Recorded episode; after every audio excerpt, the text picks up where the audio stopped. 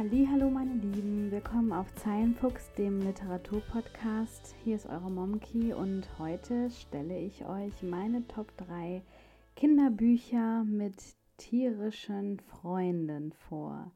Ähm, und zwar habe ich in der letzten Zeit tatsächlich ähm, ein paar Kinderbücher gelesen bzw. gehört und drei davon möchte ich euch vorstellen, weil mir diese einfach ähm, besonders gut gefallen haben. Und zwar war ist das einmal Jill Leavis, Der Klang der Freiheit aus dem Ars Edition Verlag.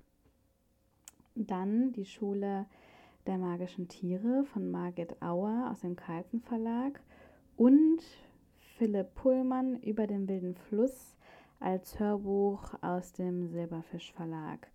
Ähm, ja, was haben die drei Bücher alle miteinander gemeinsam? Und zwar ist es so, dass in jedem dieser Geschichten Tiere bzw. ein Tier im Mittelpunkt stehen. Ähm, besonders berührt hat mich das Buch Der Klang der Freiheit von Lewis. Hier geht es um den kleinen jungen Rami, der ähm, flüchtet und jetzt in einem Flüchtlingsboot auf dem Meer ist und hier mit einer Gruppe Mitreisenden in eine ungewisse Zukunft reist. Und das Einzige, was Rami mit hat, ist eine Geige. Und ähm, ja, die acht Mitreisenden, es ist einmal äh, zwei Eltern mit ihren beiden kleinen Kindern, ein alter Mann mit einem kleinen weißen Hund, zwei Jungen im Teenageralter und Rami. Die sitzen also alle in diesem Boot. Ähm, der Mojo hat schon aufgegeben und schunkeln so übers Meer.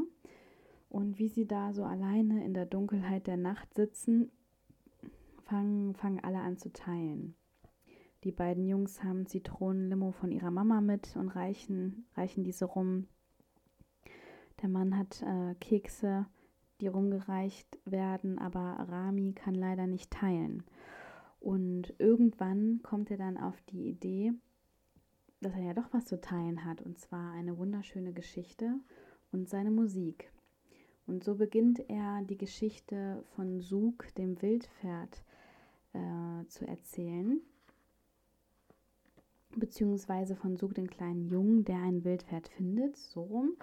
Und ähm, spielt ja auch in einer seiner Heimat ähnlichen Gegend. Also es ist Wüste, es ist ähm, ein armes Dorf ähm, mit einer größeren Familie und eines Tages ähm, hört der kleine Sug ähm, Pferdegewirr. Und er ähm, stürmt also raus auf dem Berg in, den, ähm, ja, in die Wüste und findet dort ein wunderschönes junges Fohlen, was allerdings leider sehr kränklich erscheint und entscheidet sich jetzt, dieses Fohlen hochzupäppeln. Und ähm, wir erleben also innerhalb der Geschichte, wie Sug und das Pferd, der äh, weiße starke Hengst, Freunde werden, wie die Geschichte der beiden die Reisenden auf dem Boot besänftigt und ihnen Mut macht und ja, über die Geschichte hinaus natürlich auch die Schicksalsschläge von Ramis Mitreisenden. Und ich finde, dieses Buch sollte wirklich gelesen werden, weil ich selten ein Buch gelesen habe, wo die Flüchtlingsthematik so gut dargestellt wird und auch so vorsichtig, dass es Kinder ohne ähm, ja, großen Schock, sage ich jetzt mal, ähm, zugänglich gemacht werden kann. Also jedes dieser, jeder dieser Reisenden hat wirklich äh, eine Geschichte zu erzählen und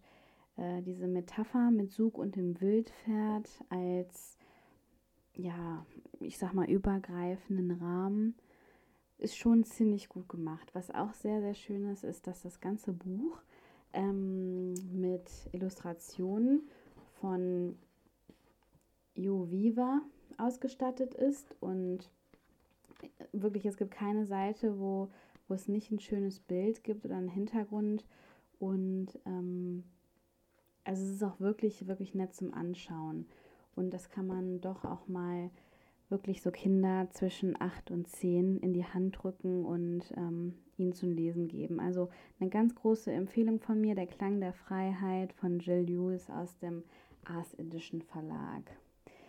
Dann als zweites möchte ich euch ähm, die Schule der magischen Tiere von Margit Auer vorstellen.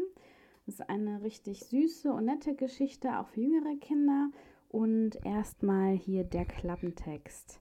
An Benjamin Schubert, die magische Zuhandlung teilt mit, du gehörst zu den ersten beiden Kindern, die ein magisches Tier bekommen. Halte dich bereit. Viele Grüße, die magische Zuhandlung. Benny ist aufgeregt, er soll ein magisches Tier bekommen. Doch statt des wilden Raubtiers, das er sich gewünscht hat, blinzelt ihn Schildkröte Henrietta aus einem grauen Schuhkarton an. Ida und ihr Fuchs Rabat werden dagegen sofort beste Freunde. Endlich hat Ida jemanden zum Reden, zum Beispiel über den coolen Jo, in den sie ein klitzekleines bisschen verliebt ist. Ja, also ihr hört, es gibt äh, einiges zu bieten. Die ersten ähm, Verliebtheitsgefühle finden in der, in der Klasse der magischen Tiere statt. Und ja, im Groben und Ganzen geht es um eine Schulklasse, ähm, Ida und Benny sind in diesem Band die Hauptpersonen. Es gibt aber äh, weitere viele Bände der Reihe. Also ich glaube, es sind insgesamt schon acht ähm, erschienen und in jedem Band äh, wird ein anderes Mitglied der Schulklasse näher beleuchtet. Ähm, Ida ist neu in der Schule und ähm, hat noch nicht so viele Freunde und ähm, kann mit vielen verschiedenen gar nichts anfangen. Also zum Beispiel Helene ist total zickig zu ihr und ähm, ja, Annalena ist eher so die Schüchterne in der Klasse. Dann gibt es noch ähm, den Johannes, der auch Jo genannt wird, äh, den sie total süß findet und in den sie ein bisschen verliebt ist. Und dann der verträumte Benny, der noch nicht so viel Anschluss und äh, gefunden hat und auch ein bisschen tollpatschig ist und ähm, es gibt natürlich auch noch den Eddie. Und alle diese Kids äh, sind in der Wintersteinschule. Und jetzt ist es so, dass es nicht nur eine neue Schülerin gibt, und zwar Ida. Nein, es gibt auch eine neue Klassenlehrerin und das ist Miss Cornfield. Und Miss Cornfield ist ganz mysteriös, denn sie hat auch eine, ähm, eine Elster, die sie regelmäßig zum Schulunterricht begleitet. Äh, und zwar die Elster Pinky, die jede Menge Unsinn im Kopf hat und total frech ist. Und nun ja, Miss Cornfield hat da so ein Geheimnis und dieses Geheimnis hat mit Mr. Mortimer Moranson zu tun. Das ist nämlich der Leiter der magischen Zoohandlung. Und das Erste, was Miss Cornfield natürlich an der Wintersteinschule einführt, ist, dass ihre Klasse natürlich auch magische Tiere bekommen.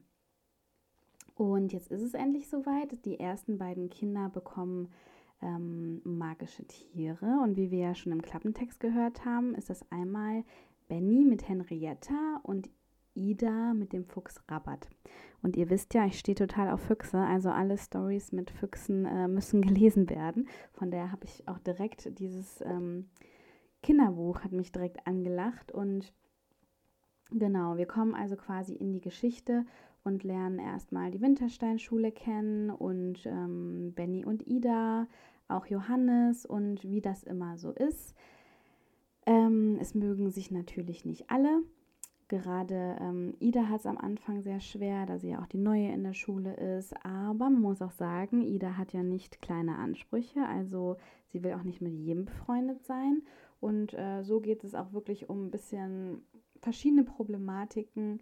Ähm, in der Schulklasse und ähm, ja, innerhalb auch von Gruppendynamik. Ne? Also zum Beispiel ist Benny immer ein bisschen ähm, ja, schnarchnasig, immer ein bisschen hinterher und wird auch manchmal von den Jungs ein bisschen gehänselt und wünscht sich halt deswegen eigentlich ein richtig starkes Tier, was ihn unterstützt und bekommt letztendlich dann die äh, ja, Schildkröte Henrietta und ist erst ein bisschen enttäuscht, kann sich damit nicht so richtig abfinden, aber ist dann am Ende doch relativ happy, weil Henrietta schafft es dann doch, Benny ganz schön in den Arsch zu treten, muss ich sagen. Also es gibt immer wieder nette Wendungen.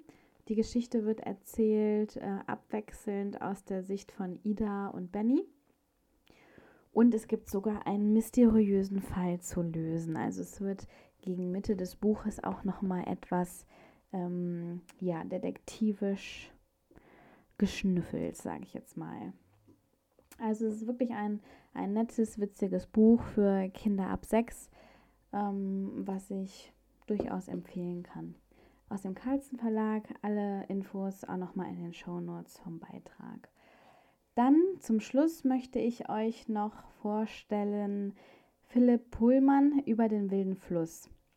Äh, Philipp Pullmann ja, ist eigentlich jedem äh, oder gerade den Fantasy-Lesern ein Begriff. Ich meine, Philipp Pullman hat den internationalen Bestseller oder die Bestsellerreihe hinter den goldenen Kompass geschrieben. Und ja, also insgesamt, oder kommen wir erstmal zum Klappentext. Wie alles begann. Der elfjährige Malcolm lebt mit seinen Eltern und seinem Dämon Asta in Oxford und geht in dem Kloster auf der anderen Seite der Themse ein und aus. Als die Nonnen ein Baby aufnehmen, von dem keiner wissen darf, ist es mit der Ruhe in dem alten Gemäuer vorbei. Auch Malcolm schließt das kleine Wesen, das in großer Gefahr zu sein scheint, sofort in sein Herz und setzt alles daran, es zu schützen. Der Name des Babys Lyra Belacqua. Also es ist die Vorgeschichte von Der Goldene Kompass. Mm. Und äh, ja, wir erleben hier, wie Lyra Belacqua ihre ersten Lebensjahre ähm, erlebt. Ähm, genau, hier schließt sich auch der Kreis, warum alle drei Bücher mit im groben Sinne Tieren zu tun haben, denn der Dämon innerhalb der Geschichte von Philipp Pullmann entspricht ja immer der Figur eines Tieres. Also die, die, die Dämonen können sich ja in Form von Tieren verwandeln. Mm, meistens haben sie eine Lieblingsgestalt, aber sie können sich auch in andere Tiere verwandeln. Und ja, hier geht es wirklich darum, dass wir dem jungen Malcolm eigentlich hauptsächlich ähm, in der Erzählung begegnen. Ähm, Malcolm lebt mit seinen Eltern in Oxford ähm, und hat hier ein, ja, die Eltern haben so eine, so eine Kneipe, ein Restaurant, wie man das auch immer damals nannte. Ähm, und er geht außerdem in das Kloster auf der anderen Seite der Themse, wo er halt auch äh, Gespräche mit den Nonnen führt und auch dort unterrichtet wird. Und kurz nach Lyras Entdeckung von Malcolm ähm, wird auch hier in der Schule ein, ja, ein religiöser Orden gegründet für die Kinder, und zwar der Bund des heiligen Alexander. Ähm, und dieser Orden macht eigentlich schon ja, erkenntlich, dass diese Welt, in der Malcolm und Lyra leben, kontrolliert wird von der kirchlichen Obrigkeit. Also der allgemeine Glaube steht über allem. Und innerhalb dieses Bundes werden die Kinder halt wirklich dazu angehalten, äh, ihre Eltern auch zu verraten, sollten sie halt nicht dem Bund konform quasi handeln. Und ja, Malcolm versucht sich in dieser Welt irgendwie seine Rolle zu erkämpfen und zu verstehen, wie er mit dem Ganzen so zusammenhängt. Ähm, gleichzeitig fängt er auch an, sich für die Wissenschaft zu interessieren, ähm, für verschiedene wissenschaftliche Geräte, aber auch für Literatur. Dazu lernt er eine Geheimagentin der Wissenschaft kennen, die ihm ja sozusagen die Möglichkeit bietet, immer wieder neue Bücher auszuleihen und darüber hinaus aber auch die Ränke der Politik und auch der Kirche aus äh, ja, der Perspektive der Geheimagenten einzusehen. Ähm, gleichzeitig hat er auch Kontakt zu den Ägyptern. Ähm, das ist ja ein Naturvolk, das sich vor allen Dingen mit den Wettergesetzen auseinandersetzt. Und ja, eines Tages wird er da von, von den Ägyptern gewarnt, dass eine große Flut ähm, bevorsteht. So, er zieht natürlich jetzt los und äh, warnt alle die äh, ja, eben liebgewonnenen Menschen, vor allen Dingen die Nonnen im Kloster, Schwester Benedikta zum Beispiel oder auch Alice, aber leider will keiner ihm glauben und kurze Zeit später kommt die große Flut und reißt sein Dorf äh, ja, mehr oder weniger mit. Ähm, Malcolm hat aber gute Chancen, denn er ist begnadeter Kanufahrer.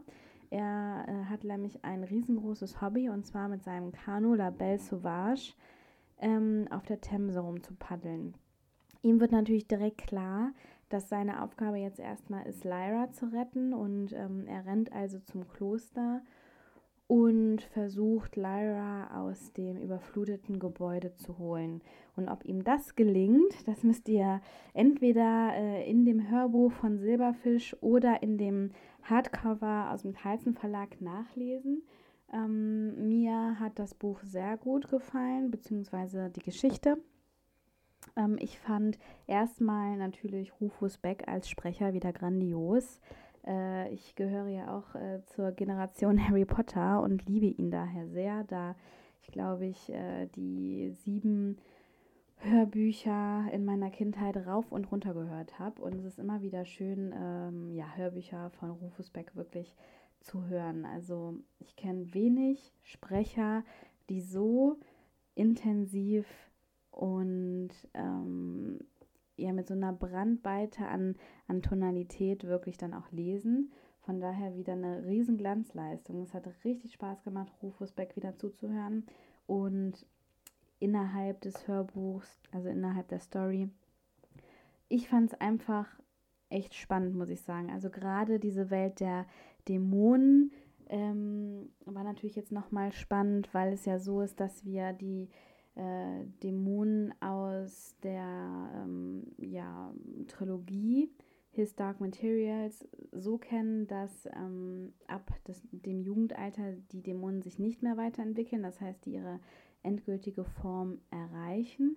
Und ich fand das total niedlich, dass äh, innerhalb des Kindesalter beziehungsweise auch ähm, im jungen Teenie-Alter die Dämonen noch die Gestalt wechseln, auch ähm, aufgrund der Tatsache, dass man als Kind bzw. als Jugendlicher noch nicht fertig entwickelt ist, macht natürlich dann Sinn, dass die Dämonen aufgrund dieser Tatsache auch noch nicht ihre Endform annehmen können. Aber das fand ich echt, echt niedlich, weil die sich dann teilweise auch ähm, wirklich der Situation angepasst haben. Ne? Also quasi, wenn sie dann Angst haben, dann sagt Esther zum Beispiel, sie fühlt sich maulwurfartig und hätte sich früher immer in einen Maulwurf verwandelt, wenn sie Angst gehabt hätte, um sich dann halt in den Decken zu vergraben. Also wirklich total niedliche Bilder, die da auch gemacht werden. Und ja, die Welt, die natürlich gezeichnet wird, kennen wir ja aus ähm, His Dark Materials, also aus der Reihe der goldene Kompass, das magische Messer und das Bernstein-Teleskop,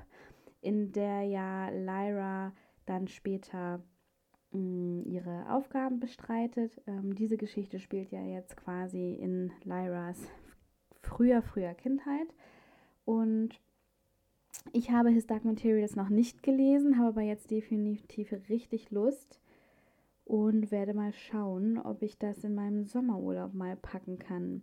Auf jeden Fall von mir hier auch, wer Bock auf äh, Fantasy hat, ich finde, es ist nicht nur was für Kinder bzw. Jugendliche, also man kann es auch wirklich sehr, sehr gut als Erwachsener lesen und findet es trotzdem sau spannend. Und ja, Rufus Beck at his best. Von daher auch wieder wirklich ein richtig schönes Hörbuch. Und ja, ich packe euch alle drei ähm, Infos zu den drei Büchern bzw. zwei Büchern und dem einen Hörbuch in die Show Notes des Podcasts. Freue mich, dass ihr wieder dabei gewesen seid und sage bis zum nächsten Mal. Bis dann, eure Momki. Tschüss.